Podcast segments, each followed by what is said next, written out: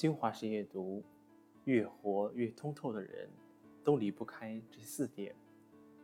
一是忽略年龄，生活中常会听人感慨，自己想做一件事，可年龄不合适了。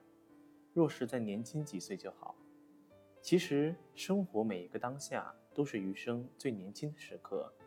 想实现什么梦想，想学什么技能，尽情去尝试就好。有句话说：“人总会长大，但心灵的童年却可以永存。”我们可以永远拥有一颗充满朝气的心。人除了生理年龄，更重要的是心理年龄。只要心不老。生理年龄就仅仅是个数字而已。二，放下过去，过去造就我们今天，今天过得怎么样，似乎都可以从过去寻找到蛛丝马迹。但一个人若下定决心改变自己的现状，就不能沉溺于过去的得失。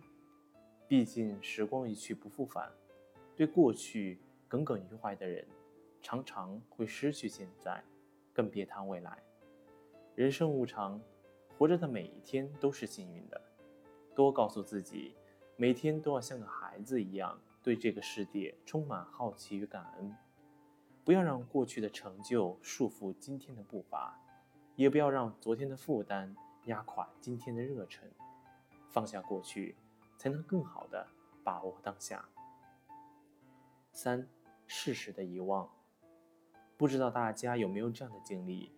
当你越想忘记某人某事，反而记得越清晰；当你不把它当回事时，反而不经意间就忘记了。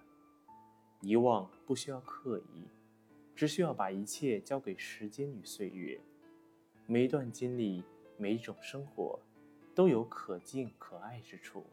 我们要做的就是坦然接受时间的馈赠，记住能记住的，忘记可遗忘的。